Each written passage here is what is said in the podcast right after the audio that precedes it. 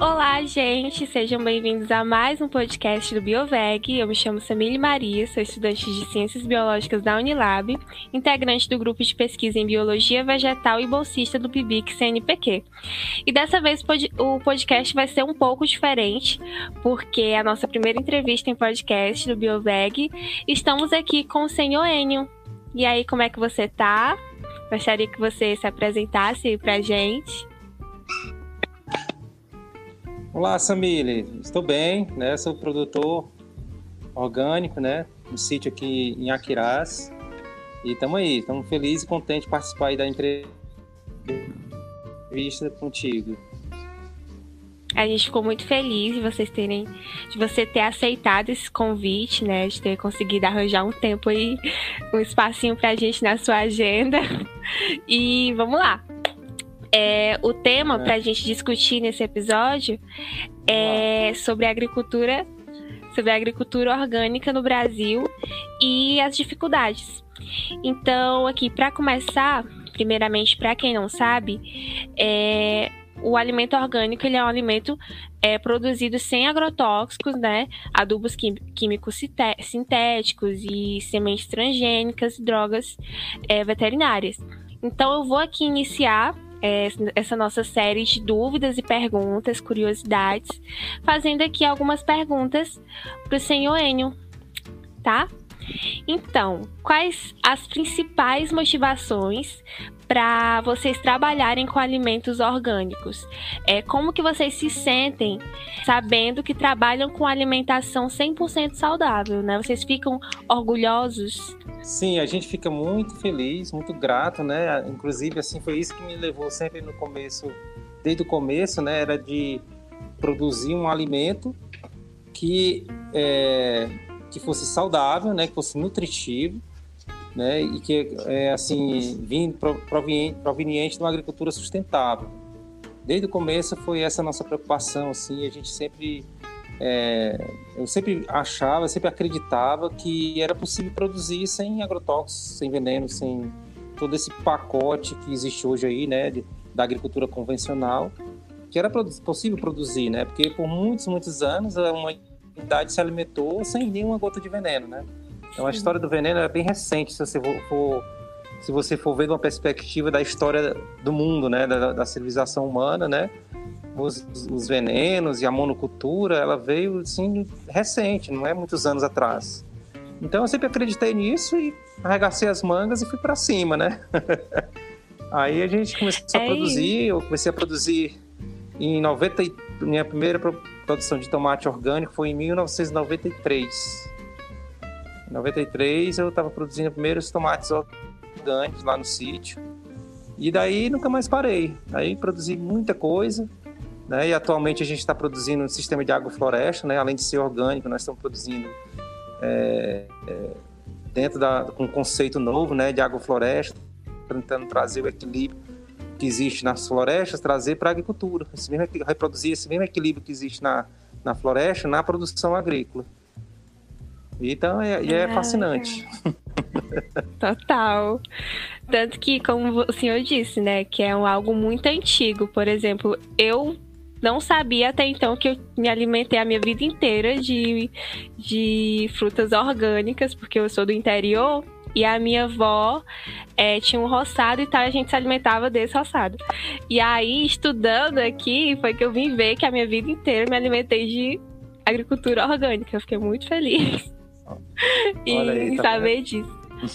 é, vocês acham que esse formato ele dá mais trabalho, demora mais tempo para produzir? É, esse formato de produção ele realmente é mais trabalhoso.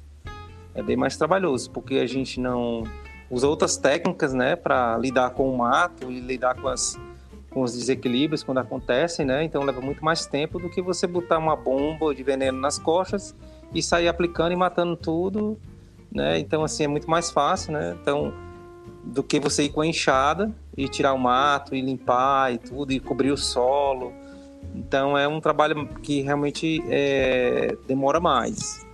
Mas a gente sempre vê assim que o, o trabalho que a gente faz na agricultura, a gente está sempre visando o solo, melhorar nosso solo. Né? A gente, então, assim, a agricultura orgânica ela tem essa base, assim, né? que a gente quer que nosso solo esteja cada vez melhor. Então, assim, no começo é bem mais sofrido, né? mas com o passar dos anos, nosso solo vai ficando cada vez melhor. E tem muitas práticas agrícolas convencionais, hoje em dia, solos ficando desertos por uma prática agrícola que é totalmente insustentável. Então, Exatamente. essa a diferença, a diferença está aí, sabe? Exatamente. E em questão de, de mão de obra, existe uma carência? Existe. Existe uma carência. Que? Forte. Forte mesmo. Porque é, a agricultura orgânica, você vai para o sol, você vai trabalhar ali no pesado e tudo. Então, muita gente não quer esse, esse tipo de trabalho, né? Porque tem seus é desconfortos, os, desconfortos, os desconfortos da roça, né? Então, é, nós estamos vivendo uma época onde as pessoas querem as coisas muito mais muito mais querem as coisas fáceis né meio instantâneas né então assim na agricultura orgânica assim você está ali naquela lida né e não é instantâneo você tem que esperar e às vezes você perde tem que começar de novo. Então assim é bem mais difícil né? Então existe técnica também observação. Então é, às vezes até é difícil também você encontrar gente para trabalhar por causa dos preconceito que as pessoas que moram na roça têm hoje em dia. Elas já foram contaminadas com um certo tipo de produção, de usar, por exemplo, aqui no Ceará é muito fazer, comum fazer queimada. Fazer o roço com um roço com queimada, né? Quando você queima, você está matando o solo. Você está estudante de biologia, né? Então o solo ele tem uma, uma, uma, riqueza biológica no solo assim que é insurável, né? Eu diria. Você tem uma ideia, numa porção de solo fértil tem mais micro-organismos do que a população do mundo. Então, Verdade. quando você vem e taca fogo, quando você taca fogo, ou faz o fogo, né? Aí você tem a cinza, a cinza ela, ela, ela é um tipo de adubo, ela vai depois você vai ter uma recompensa por aquilo ali, mas é coisa meio meio que instantânea, né? Com o tempo, o seu solo vai ficando cada vez mais pobre, porque você está tirando a diversidade do seu solo, né, da biologia tirando a vida, né? Então é uma agricultura insustentável. Então às vezes é, é, difícil você encontrar mão de obra porque você tem que mudar a maneira de pensar, a maneira de plantar, a maneira das pessoas verem a agricultura, né?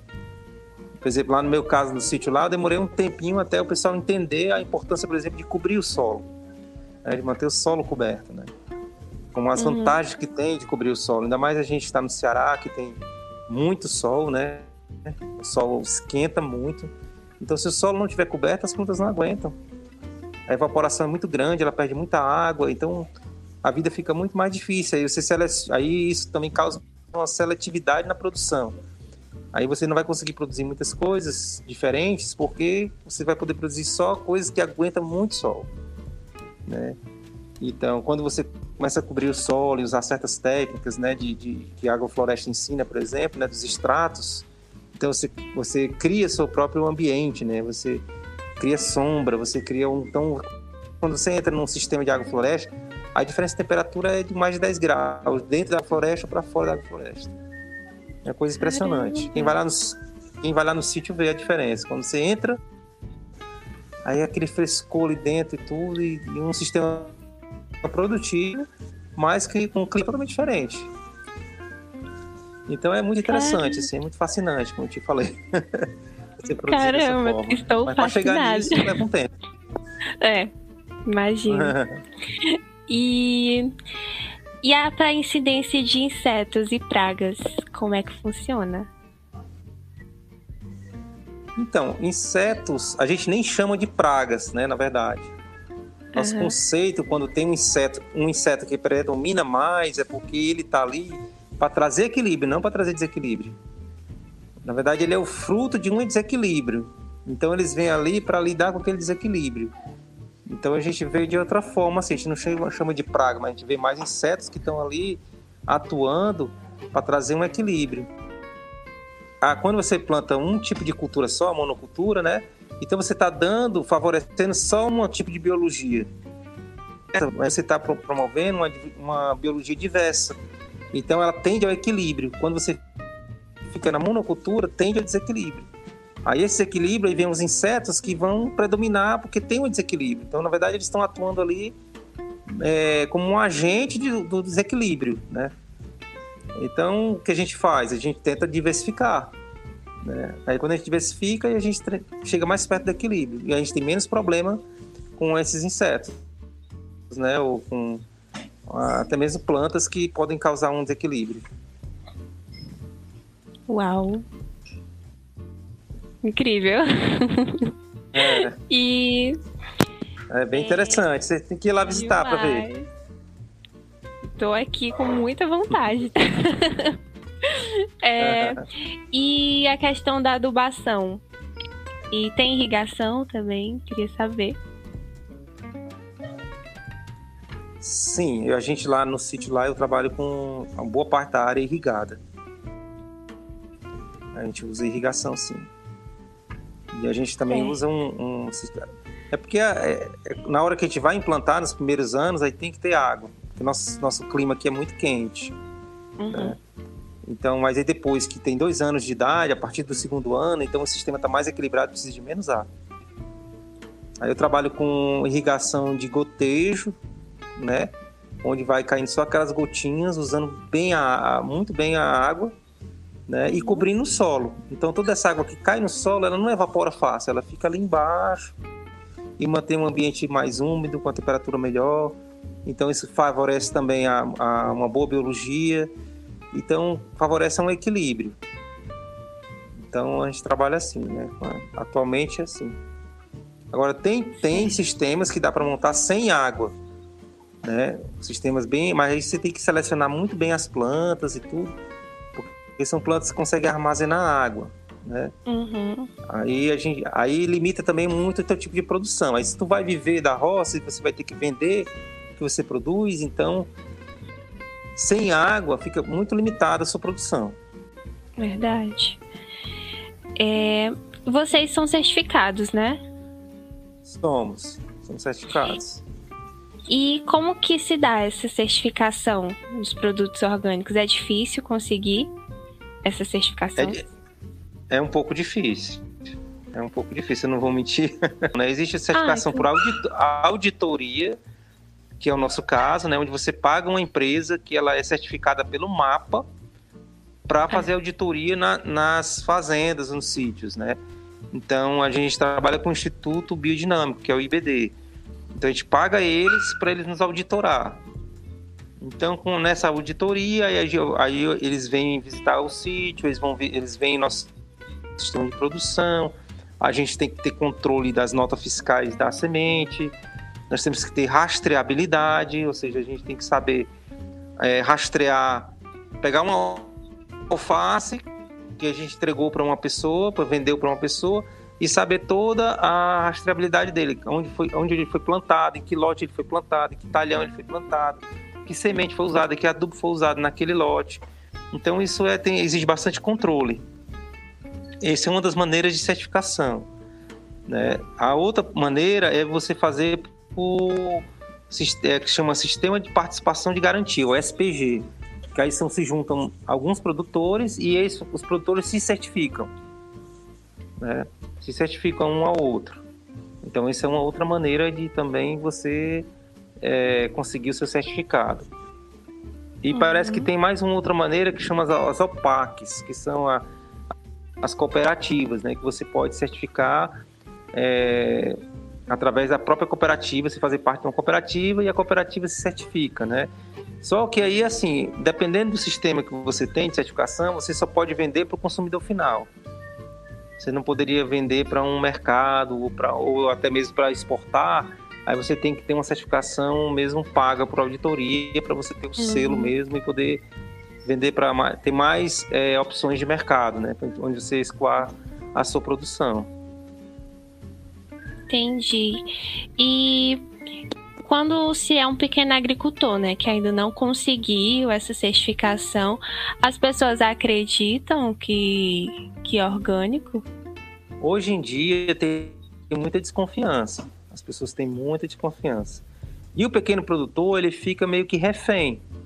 Porque como é que ele vai pagar uma certificação né? E, e, ter todo esse controle e, sabe, e poder ter o selinho ali no, nos produtos dele. Isso. Então, realmente é bem difícil para o pequeno produtor. É muito difícil mesmo. Não é Caramba. é fácil. Questão de políticas públicas, né? Quais são os obstáculos? O que, é que você acha que o governo poderia é, fazer para que os orgânicos pudessem sair mais barato para o consumidor? Olha, a única maneira é subsidiando, né? Não tem outra maneira não. Né? Mas o que é engraçado, até mesmo um pouco irônico, é que quem é orgânico, que não usa veneno e tudo mais, tem que passar por todo esse processo e quem está usando veneno não tem que fazer nenhuma, nenhum, não, nenhuma auditoria, não tem nenhuma fiscalização quase. E, então é meio irônico, né? Quem produz orgânico tem que pagar para provar que é orgânico e quem é planta com veneno não tem compromisso nenhum, planta do jeito que quiser, faz do jeito que quiser e a fiscalização é praticamente zero. Caramba. Então, assim, é por isso que hoje em dia a... tem um documentário falando sobre isso, né, que chama O Veneno Está na Mesa. Hum. É, vale, a pena, vale a pena assistir, talvez você já tenha assistido, mas hum. parece que cada pessoa por ano consome de 4 litros de veneno por ano só de resíduo de, veneno, de agrotóxicos nos alimentos. Então Sim, você vê aí a ironia, né? Total. Inclusive a gente fez um post no Instagram do Bioveg indicando é, documentários sobre alimentação orgânica. A gente indicou esse, esse documentário. Ah, sim, e legal. aí agora acabaram as perguntas. Aí já vamos finalizar. O senhor quer fazer alguma divulgação dos cursos, seus trabalhos? Olha, a gente convida o pessoal para vir conhecer, né? Nós estamos montando, na verdade, lá uma no sítio lá, a minha visão é de fazer assim um lugar onde as pessoas podem aprender, né? A nosso coração também é de compartilhar o que a gente aprende, né? E então o sítio lá a gente está montando um camping né, para pessoas que querem vir acampar e tal, porque lá a gente tem um açude, a gente tem é, a agrofloresta, nós temos uma trilha na mata, até para andar de bicicleta na, na mata, ou até mesmo caminhar. Aí nós vamos ter opções também de, de, de para a pessoa passar a semana lá e aprendendo, né? Voluntariados também.